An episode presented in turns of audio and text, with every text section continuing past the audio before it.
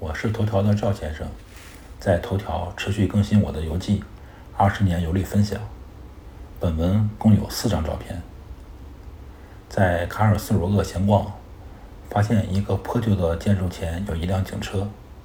闲来无聊，去拍警车的照片，想仔细研究“警察”这个词在英语和德语有什么不同。无意间拍摄了建筑物。继续游荡，发现这个破旧的建筑物前有一个宣传栏。仔细一读才知道，这栋建筑竟然是德国联邦宪法法院。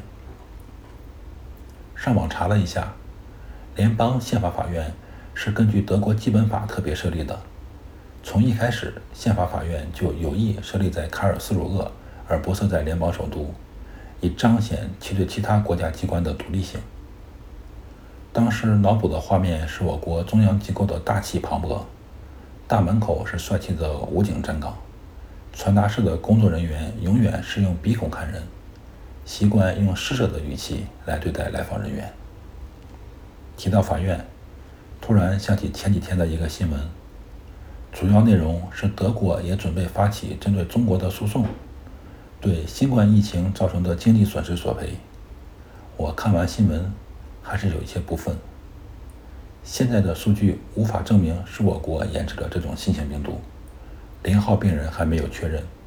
我国也是疫情受害国，而且是受到伤害最大的国家之一。在抗击疫情的战斗中，我国无私的积极与全世界分享用血和生命积累的经验。这些捡瓜唠的组织凭什么对我们中国这样一个主权国家横加指责？